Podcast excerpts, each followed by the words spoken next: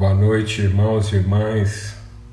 Graça e paz multiplicadas, renovadas aí sobre todos. Em nome de Cristo Jesus, família de Deus, família querida. Sejamos todos nós, né, bem-vindos a essa mesa preparada pelo Senhor na nossa viração do dia. Mais um tempo aí de comunhão, de relacionamento Vamos estar juntos aí meditando na palavra de Deus, nos alimentando dessa palavra né, e tendo nosso entendimento transformado à luz dessa palavra. E muito bom o tempo que tivemos ontem, avaliando lá sobre o princípio do acordo, né, da palavra empenhada, do compromisso assumido, princípio da aliança, que é o princípio com o qual Deus trabalha conosco. Né? Deus pactuou, fez uma aliança com Abraão tudo que nós estamos vivendo em termos de promessa, de fé, de vida, de fidelidade de Deus, é segundo um pacto, uma palavra empenhada, um compromisso assumido. Amém? Isso é um princípio, é um fundamento, né? É, é, é uma das formas através do qual Deus revela sua natureza e revela as suas virtudes. Então, boa noite para todos aí. Vamos esperando os irmãos irem se chegando, né? barulho de cadeira mexendo aí, graças a Deus. Cada um vai tomando o seu lugar, se assentando e a gente poder ser guiado mesmo pelo Espírito nessa reflexão, nessa meditação aí. Já queria adiantando, quem quiser abrir sua Bíblia aí, nós vamos estar meditando na carta de Paulo aos Efésios, capítulo 3, verso de 14 a 21.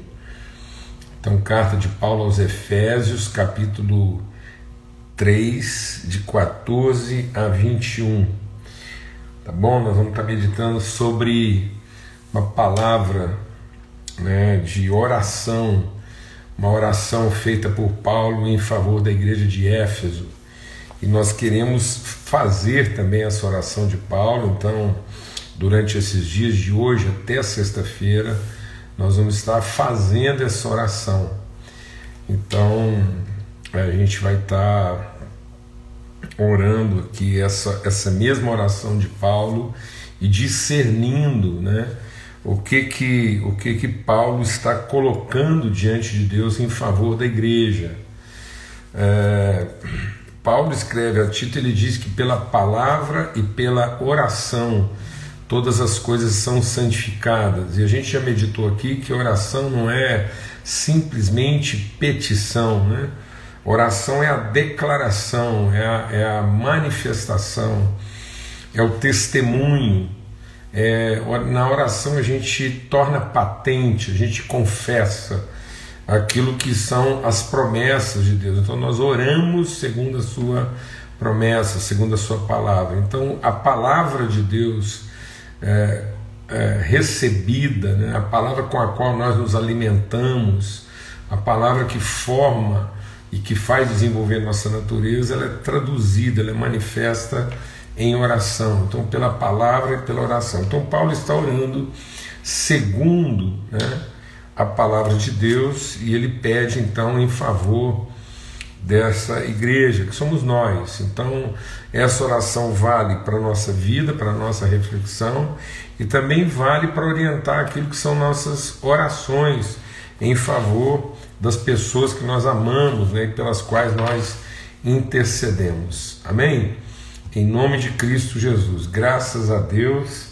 E a nossa oração aqui é que seja um tempo mesmo maravilhoso, né, da gente é, se dedicar a isso, se Deus quiser, de hoje até sexta-feira, a gente vai estar completando essa reflexão. Amém? Vamos orar?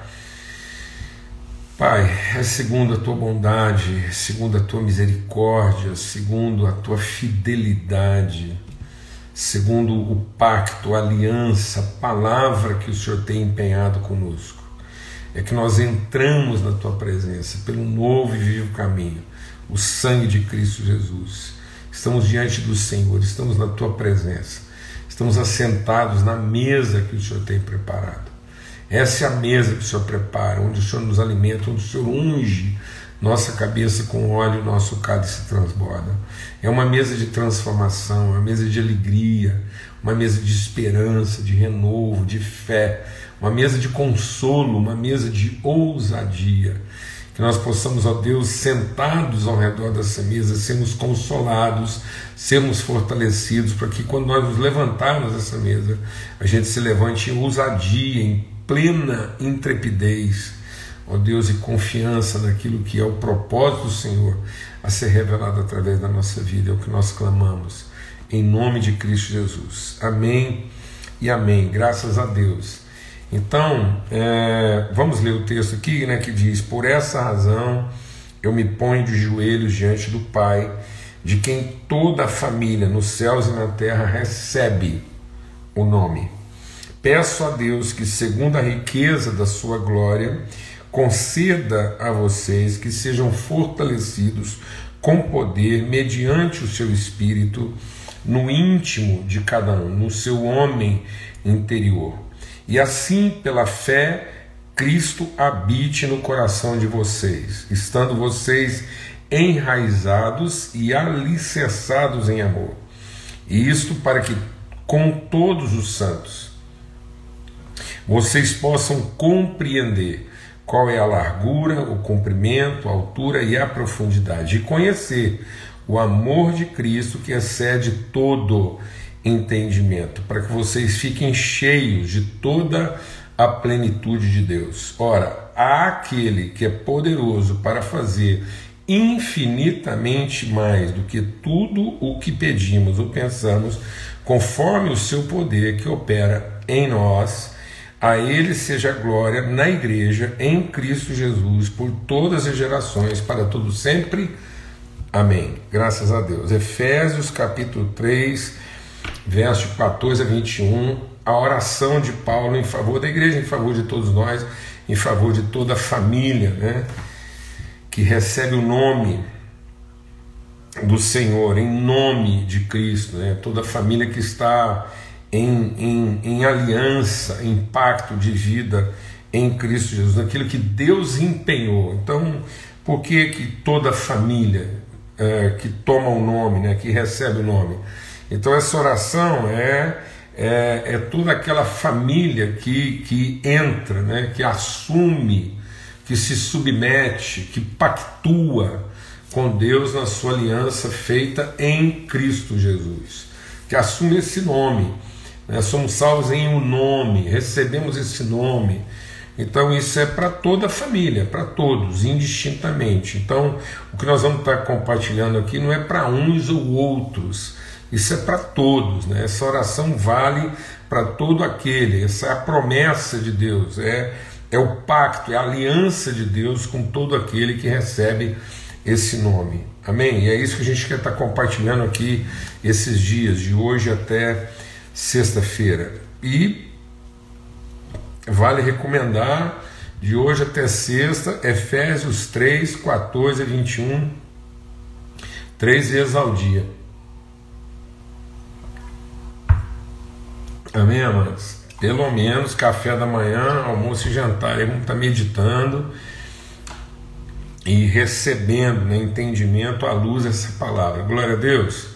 E é tempo ainda de você convidar, né? Aproveite para convidar outras pessoas a estarem conosco. Há mais lugar nessa mesa para mais gente. Você pode compartilhar isso com outras pessoas. Tudo que a gente compartilha aqui sempre fica gravado e fica salvo aí. As pessoas podem meditar, aprender e isso ser compartilhado com outras pessoas. Amém?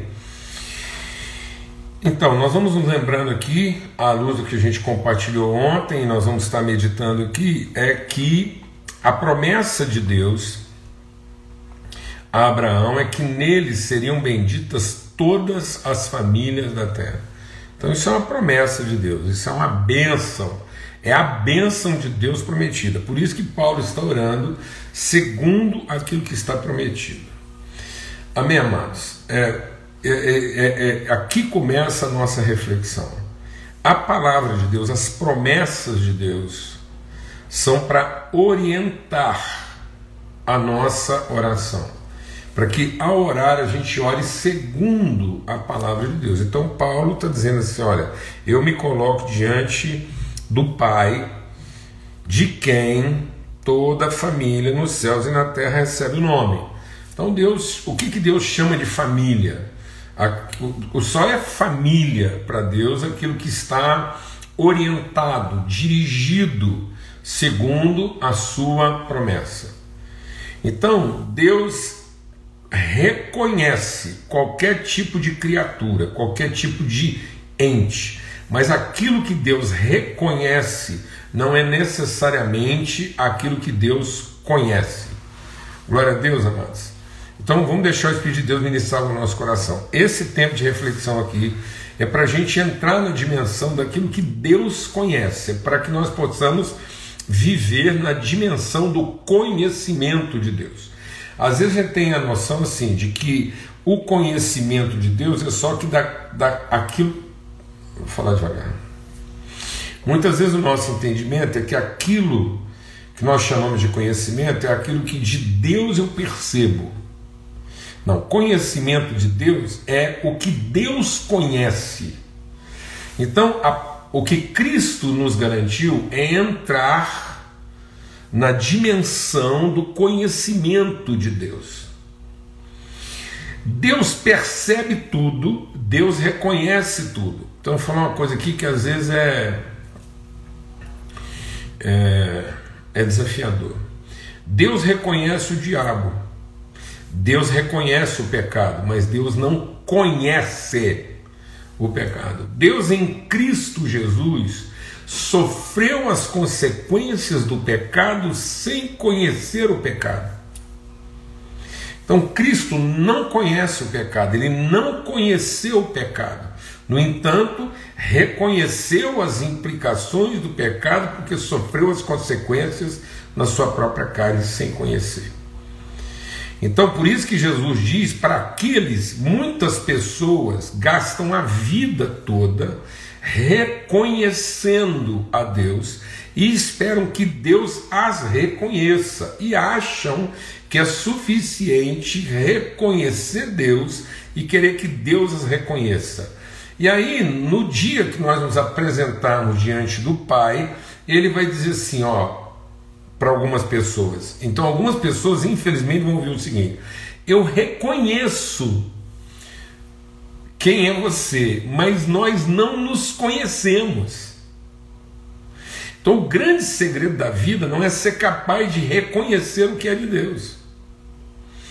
Muitas pessoas reconhecem o poder de Deus porque experimentaram o seu poder, assim como Jesus reconhece o pecado, porque teve uma experiência com as consequências do pecado, mesmo sem conhecê-lo.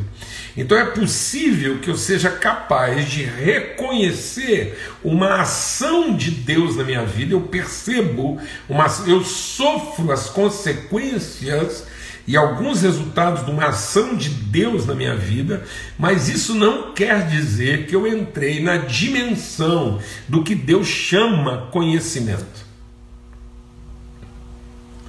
Então, nem tudo que se ajunta, nem tudo aquilo que se faz em nome de uma família, é aquilo que Deus conhece como família, o que Deus nominou como família. Então, algumas coisas que eu estou nominando na minha vida não corresponde à, à, à, à mesma forma como Deus nominou. Então, Deus falou assim para Abraão: presta atenção. Deus falou para Abraão: seja uma bênção, e em ti, na promessa, no pacto que eu estou fazendo, de acordo com o que eu estou pactuando com você, Abraão serão benditas todas as famílias da terra. Então, aquilo que Deus chama de família é abençoado. Então, aquilo que Deus não chama de família não é que é amaldiçoado, é porque não é família. Às vezes as pessoas pensam que Deus está amaldiçoando as coisas. Não. As coisas se tornam amaldiçoadas na medida que elas estão fora do universo daquilo que Deus conhece, apesar de Deus reconhecer. Então Deus é capaz de reconhecer de perceber algumas, alguns, algumas coisas que nós montamos, então a gente monta algumas coisas e fala assim: ah, tem uma família. Não, às vezes tem uma família, não, você tem um, um bando. Um bando. Um, uma coisa assim, igual, um, por exemplo, um, bando de macaco não é uma família de macaco. O que, que Deus chama de família? Aquilo que ele conhece, aquilo que ele mesmo vive como família. Então, para Deus é família aquilo que ele vive como família. Então, Deus é família, porque Deus é pai, é filho e é comunhão. Então, por isso que é a, a bem-aventurança está nessa, nessa forma de viver família, na forma como o próprio Deus vive família. Então, por isso que Paulo está dizendo: de quem toda a família nos céus e na terra recebe, toma o nome. E aí agora ele vai orar.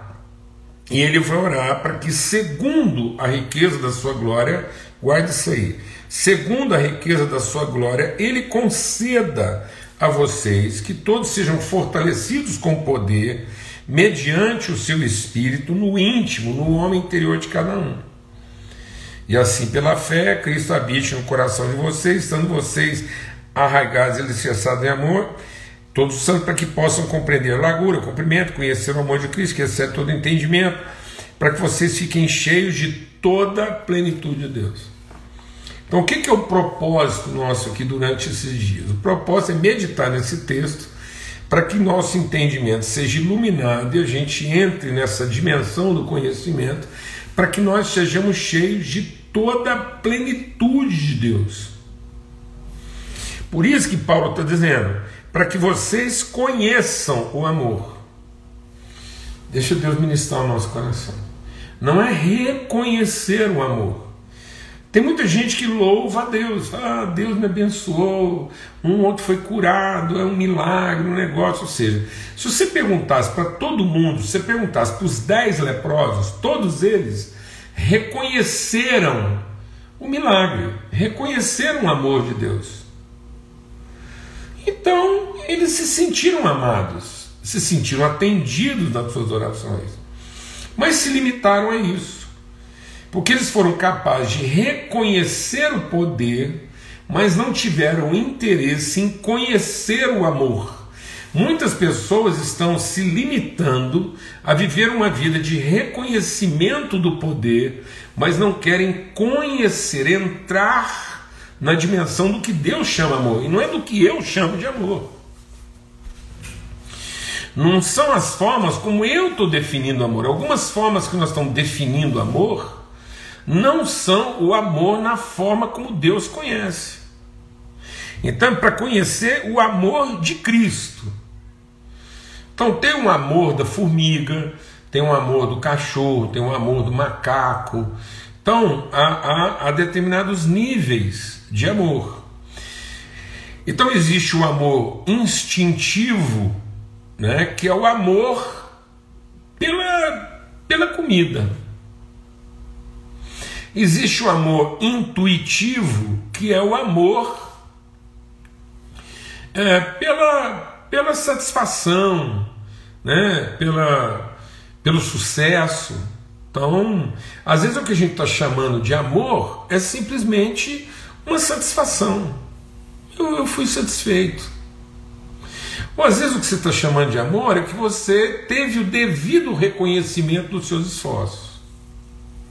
Então, aí a gente tem a tendência de chamar essas coisas de amor, mas esse não é o amor de Deus, o amor de Cristo. Por isso que às vezes no nosso relacionamento conjugal a gente diz que ama, mas ama o amor que a gente reconhece, não ama o amor de Deus. Então, é, as coisas só vão funcionar é, a minha esposa, a Lana, ela, ela, não, ela não vai. É, é, ela não vai ser aqui essa, essa família na minha vida, essa família no sentido de Deus, se eu não amá-la com o amor de Cristo? Aí, pode que for. E aí eu fico percebendo assim, que há um esforço hoje, há um esforço hoje das pessoas melhorarem é, né, é, seu desempenho, pensando que ao melhorar qualquer que seja o tipo de desempenho, nossas relações vão melhorar. E isso é uma conta que a gente não dá conta de pagar. A gente não vai conseguir pagar isso. Eu tirar a gente não conseguir pagar essa conta é, o tempo todo, o resto da vida. Então, assim, se nós Presta atenção, deixa Deus menção no nosso coração aqui. Se nós tivermos o amor de Cristo, nós vamos procurar melhorar o nosso desempenho. Mas em melhorando o nosso desempenho, não quer dizer que nós vamos chegar no amor de Cristo. Então eu tenho que amar com o amor de Cristo para buscar na minha vida aquilo que pode de fato melhorar nossas relações. Amém? Então, para que todos possam conhecer o amor de Cristo. Não é, não é, é, é não é querer que Cristo conheça o nosso amor. Às vezes nós estamos querendo que Deus reconheça o nosso amor. Às vezes uma pessoa apaixonada chega para Deus chorando e fala: Deus, o Senhor podia transformar o fulano, porque eu, eu gosto tanto dele, eu gosto tanto dela e tal. E a gente quer que Deus reconheça o nosso amor, e na verdade Ele está querendo nos levar a conhecer o amor dele é, pelas pessoas. Porque esse amor excede todo entendimento. Então, o texto aqui que nós vamos estar meditando de hoje até sexta-feira é para que todos cheguemos à plenitude de Deus. E esse chegar à plenitude de Deus quer dizer conhecer aquilo que excede o entendimento. Então vamos deixar Deus ministrar o nosso coração aqui. Quando acontece alguma situação grave na nossa vida, a gente gasta mais tempo tentando entender o que está acontecendo ou nos fazer entender naquilo que está acontecendo do que conhecer o que nos falta conhecer. Então, a palavra de Deus diz, em nome de Jesus, que o povo não está sofrendo por falta de entendimento. O povo está sofrendo por falta de conhecimento. E por que, que às vezes nós estamos sofrendo por causa de conhecimento? Porque nós estamos tão interessados em entendimento. Então hoje eu percebo que a, a, dedicação teológica hoje, muito do esforço teológico hoje, em nome de Cristo Jesus, muito do esforço teológico hoje é para produzir entendimento e não para buscar conhecimento. Então muitas vezes nós estamos tentando entender as coisas que Deus faz e como Ele faz, do que conhecer seus motivos.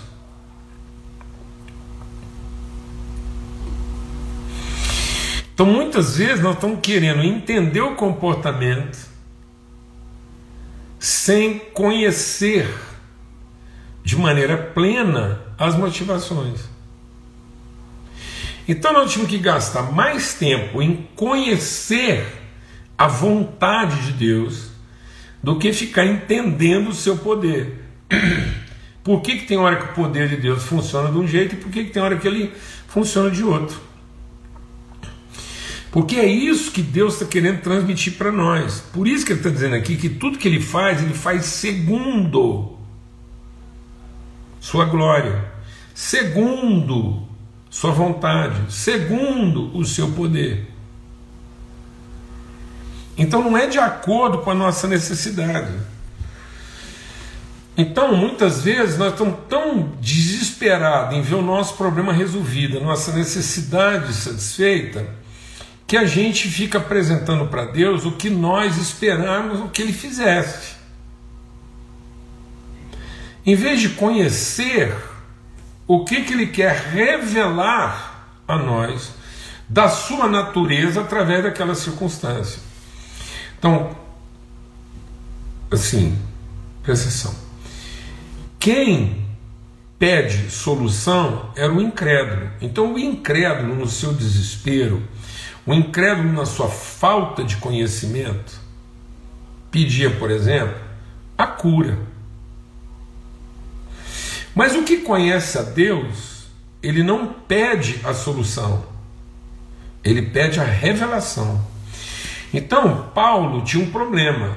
Ele tinha um problema que estava afligindo, era um problema constrangedor. Paulo tinha um problema que estava humilhando ele. Então, Paulo, como servo de Deus, está sendo humilhado por uma determinada circunstância. Aquela circunstância é constrangedora, é humilhação. E Paulo fez uma campanha de oração para Deus resolver o problema dele. E ele fez essa campanha em três etapas, e cada vez que ele fazia isso, ele fazia com mais empenho, mais vigor. Ele diz: por três vezes eu pedi que Deus resolvesse o problema, e era um problema, porque não era uma coisa assim, era uma coisa muito constrangedora que Paulo chamou de mensageiro de Satanás para o esbofetear. Então, Paulo vivia uma situação humilhante como crente, como líder, como homem de Deus um homem de Deus, pregador do Evangelho, um, um cara que ensinava tanta coisa para tanta gente. Mas faltava a Paulo conhecer um pouco mais do Deus que ele entendia tão bem. Então, Paulo entendia muito bem certas coisas, mas ainda não conhecia tudo que podia conhecer. Por isso, ele está de novo escrevendo nos Efésios aqui que aquilo que Deus vai fazer ele vai fazer além do que nós podemos pedir ou pensar. Então, eu vou sempre pedir ou pensar de acordo com o meu quê? entendimento. Por isso que é pedir ou pensar. Porque muitas vezes, conforme eu penso, eu peço. O que eu peço é conforme aquilo que eu penso. E Deus quer ultrapassar o limite dos pensamentos que eu tenho a respeito de Deus.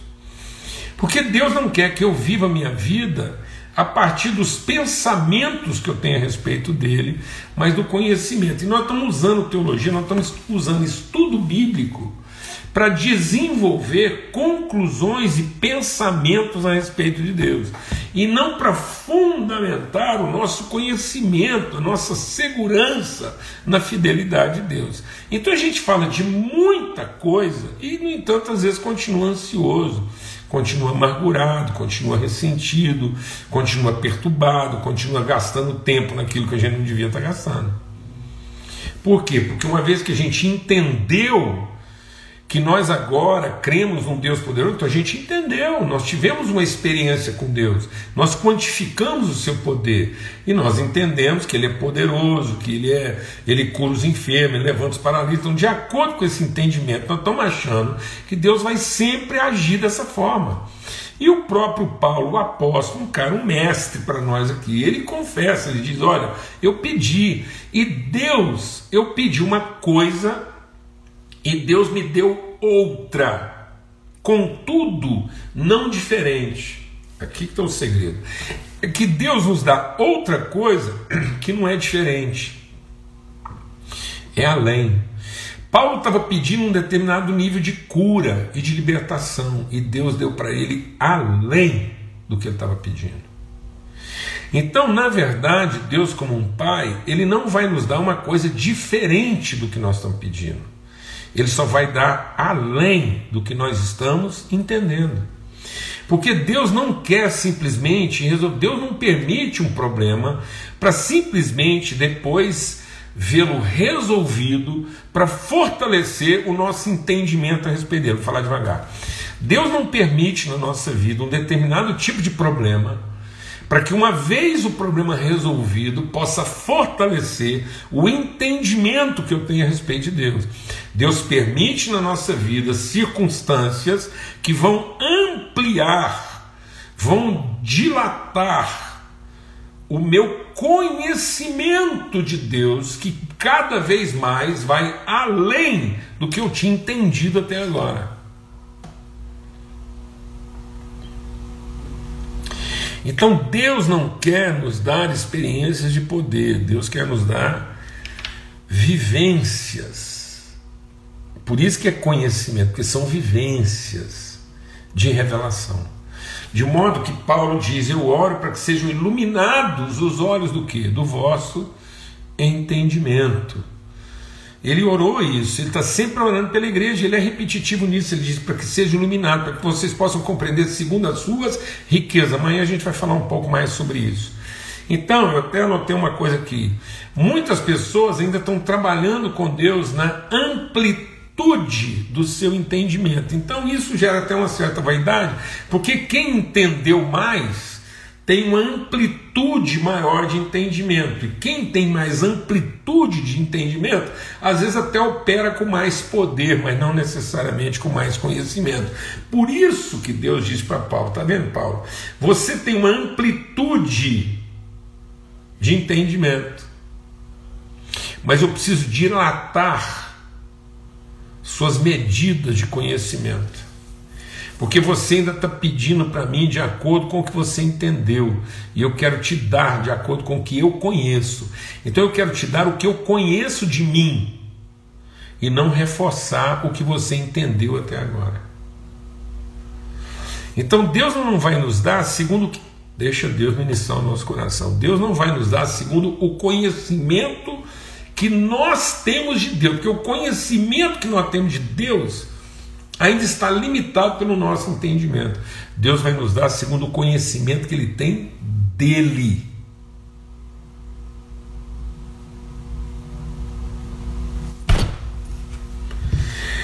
Deus se conhece o suficiente para nos oferecer de si além daquilo que nós entendemos. É assim que Deus vai trabalhar conosco. Então, na verdade, Ele não nos dará algo diferente. Porque às vezes você fala, ah, pedi uma coisa, Deus me deu outra. Não, Ele não te deu outra. Deus nunca vai dar outra. Como Pai, Ele apenas, conhecendo a si, nos dará além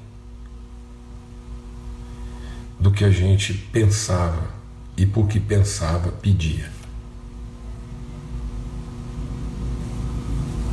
Glória a Deus. Para a gente poder conhecer o que que Deus chama de família e ficar liberto daquilo que até agora nós entendemos de família. E aí o povo hoje está querendo que Deus abençoe o que nós entendemos em vez da gente se libertar desse apego desgraça, que isso é uma desgraça, mano, isso é falta de conhecimento da graça. Então, então é uma palavra não. Para a gente se libertar desse, dessa forma desgraçada de querer limitar Deus à dimensão do nosso entendimento. E a gente fica repetindo e sustentando nossos ritos de acordo com aquilo que a gente entendeu. Em vez de a gente ter mais liberdade, desprendimento, para entrar na dimensão, para viver não de acordo com o que eu conheço de igreja. Eu não quero viver daquilo que eu conheço de igreja. Eu quero ser levado por Deus à dimensão do que Deus conhece como igreja.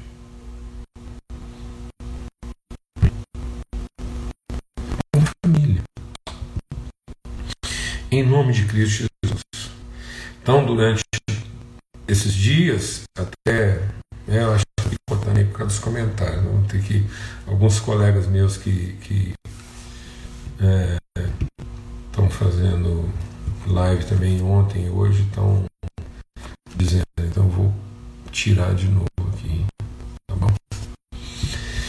Tá ok, então é isso. Então eu, a gente vai seguir nessa reflexão e vai ficar gravado aqui. Eu creio que quando a gente sobe a gravação aqui, sai um pouco, vai, vai ajustando e sai um pouco dessa coisa picotada, tá bom?